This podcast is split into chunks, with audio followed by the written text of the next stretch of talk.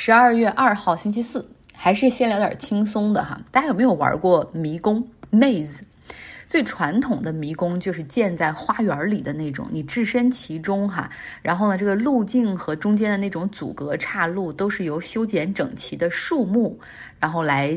隔断的，不是墙哈。我是个哈尔滨人，我最小的时候或者我早年的那些迷宫经历和体验都是冰搭建的，就是你一呲一滑的走在其中，要想着该怎么走，然后怎么样才能走出去，还要小心不要摔倒。那真正的英式花园迷宫的体验，我是在北京的圆明园里面感受到的。如果在北京居住或者要去北京玩的朋友，一定要去试一试哈，最好是春夏的时候。那那个时候，我当时是和我朋友一队，然后我表妹阿振和我老姨一队。然后我们就是看谁能先走到那个中间算赢。我这个人很 competitive 的，看到岔路就想往里走，特别着急想赢，然后绕来绕去，结果二十分钟过去了也走不到那个中间哈。破解迷宫大家都知道，胜利者会率先到达中心，而中心通常有一个较高的西式的凉亭。然后我那个时候就很焦急，结果抬头一看，我表妹和老姨已经站在那儿和我招手哈，然后我就更着急，觉得啊不仅输了，而且。现在连走都走不出去了，所以迷宫这个东西就是欲速则不达。后来还是靠他们在空中，因为他能够俯瞰到迷宫的那个路径，还给我指点，我才走了出去。那现在就描写这一段的过程，我都感觉到那种压抑和恐惧哈。呃，因为我们其实每一个人都有被困在迷宫里的那种噩梦，所以如果你很长时间在里面走不出去，其实那种感觉不是很好。英国有一些花园迷宫，因为难度设计太大了，说游客有的几个小时也出不来。然后后来他们没有办法在里面设置了呼救键，还有的人可能因为就是你走不出来之后会有那个 panic 发作，后来就干脆在一些关键的地方设置了那种遮掩的指示牌，上面写着：如果你迷路了想寻求指示的话，可以掀开看看。迷宫，有人说了，它是一种安全缓慢版的过山车，能够在一个较长、较安全的环境里，让你感受到那种心情的跌宕起伏。其实，说实话，迷宫是一种非常古老的存在。最早关于迷宫的记录可以追溯到公元前一千两百年，古希腊时候的有一个城市叫皮洛斯，后来那个城市因因为一一场大火啊不复存在。那古印度在差不多同一时期或者稍微晚一点的时期也有记录的，就是很早的那种迷宫哈，只不过他们是用那种什么彩灯，然后来做那种阻隔。没有人能够解释为什么不同的文化、不同的地点、不同的时间都有迷宫的存在。所以迷宫的历史就像迷宫本身一样，像一个谜哈。我最近也是就看一篇文章，里面就写，就是其实迷宫它是有自己的设计者的。那当代最出名的一个迷宫设计者是一个英国人，叫 Fisher。他就是说把迷宫的设计比作下国际象棋一样，就是你要有不同的棋谱，对吧？但是不同的是呢，下国际象棋你想的是要自己赢，设计迷宫你是要想着让对方赢。当然他们可以很厉害，把迷宫设计的非常的复杂。但设计迷宫的重点就是说，既要有难度，但你又不能真的把对方给击溃了，对吧？你看游客在里面，比如花了钱进到迷宫里面去，你把每一个人都弄得最后 trauma，然后还要做心理治疗的那种崩溃，肯定就没有人愿意来了。所以那是一个需要平衡哈，既要有难度，同时又要能够让这个对方能够感觉到舒适，能够赢哈，这中间是很难把握的。然后《纽约客》这篇文章里面就告诉大家一个秘诀，就是说，你知道吗？其实迷宫它是有一定规律的，就是虽然说你知道你这个胜利的目标就在最中心，但是你一定要先沿着它的边缘走，然后往外走，最后才能够通过不同的岔路再回到核心。如果像我那种走法，就是一开始就卯着劲儿的要往中心走，那一定走不出去哈。OK，扯得有点远。我们昨天说变异病毒 Omicron 可能是拜登的救星。通胀率可能就这样会被这个 Omicron 这个变异病毒给打下来啊，因为大家可能现在出于对冬天以及传染性比较强的变异病毒有很担心，会减少外出和旅行。那至少汽油的消耗量预期会下降，所以这是为什么现在油价就是跌到了六十五美元左右。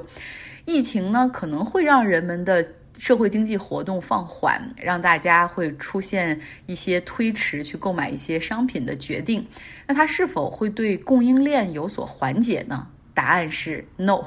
数据显示说，供应链其实最怕的。是干扰和打破它的可预测性和周期性，这也就是为什么 COVID-19 出现之后，搞得航运业、海运业手忙脚乱。那过去呢，一个订单从中国出发，然后交付到美国，这个一个集装箱大概是需要五十天的时间。疫情之前哈，那到了今年七月份，各种因素的扰乱，这样的一个集装箱从中国到美国需要八十四天。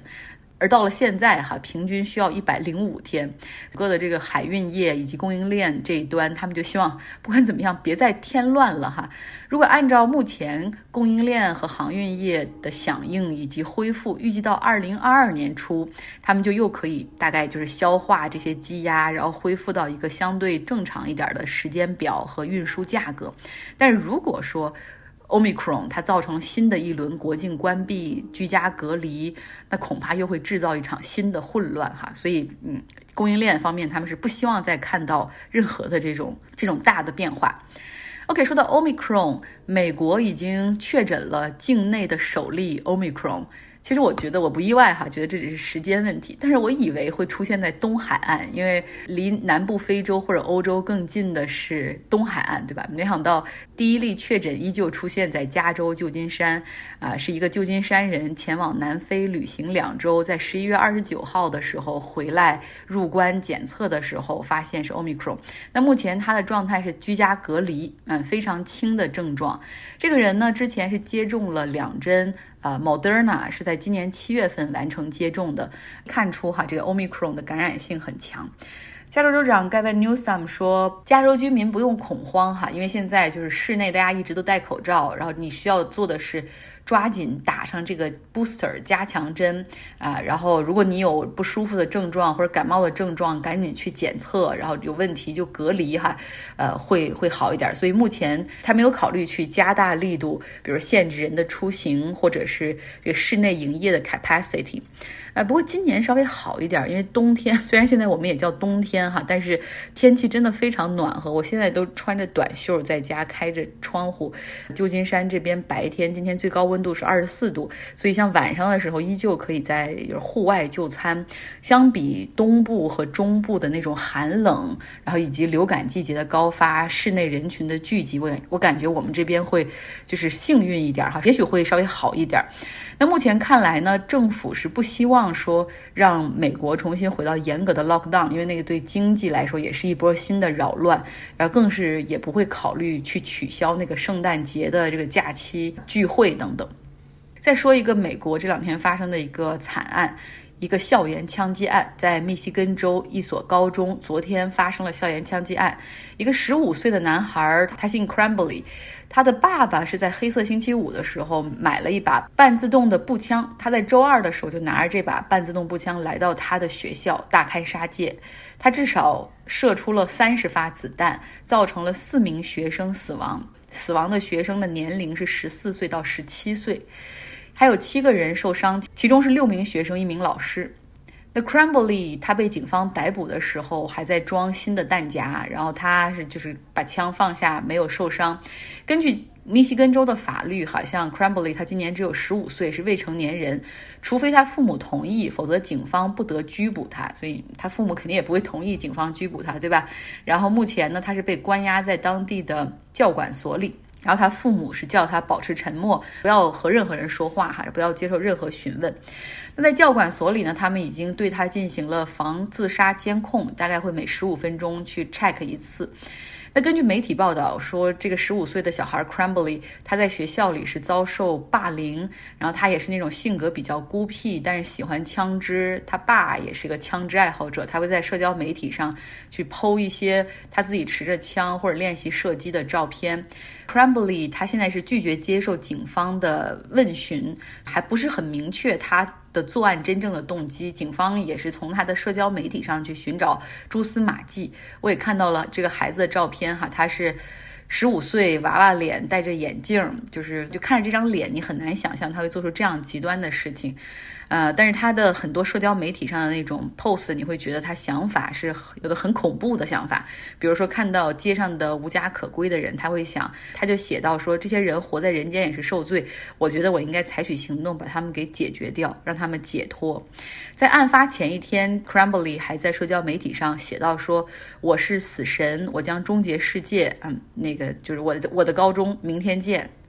嗯，所以说我不知道他是不是之前还在学校里说过一些什么话哈。其实，在周一左右，他们这个学校里就有一些传言说可能会发生校园枪击案。其实，在周二案发当天，有一些学生就没有去上学哈。有一个家长就是说，他的孩子就跟他说，今天不想去上学，因为总是听说传闻说有会有人来学校行凶，有一种不好的预感等等。根据警方调取的学校监控录像发现，就是 c r a m b l y 的射击都是在近距离进行的射击，他要么瞄准头部，要么瞄准胸部。哈，在这个过程中，你能看到这个十五岁的 c r a m b l y 是非常的冷静、残忍，在进行杀戮。我对枪支的态度，大家也知道，就是坚决要要求控枪。哈。包括我的认识的，就是很多朋友，美国的朋友，他们也是反对枪支。就首先，大家的理念就是说，以暴制暴实际上是很危险的。像校园枪击案，你认为学校里的老师都配枪就是解决校园枪击案的最好方式吗？看到有学生持枪进来，然后老师就和学生开始枪战吗？还是说你允许每个学生都可以持枪啊上学，到时候展开正当防卫吗？这个画面想想就很恐怖。其次就是很多有孩子的家长，更多的是很担心说，如果我家里有枪的话，那孩子他在青春期或者他在任何年龄，他的情绪可能波动很大，然后在学校里有点矛盾或者遭遇霸凌，他可能就会回家去找枪，然后去用枪去解决问题哈，这不是他们想看到的哈。好了，这就是今天的内容，希望大家有一个愉快的周四。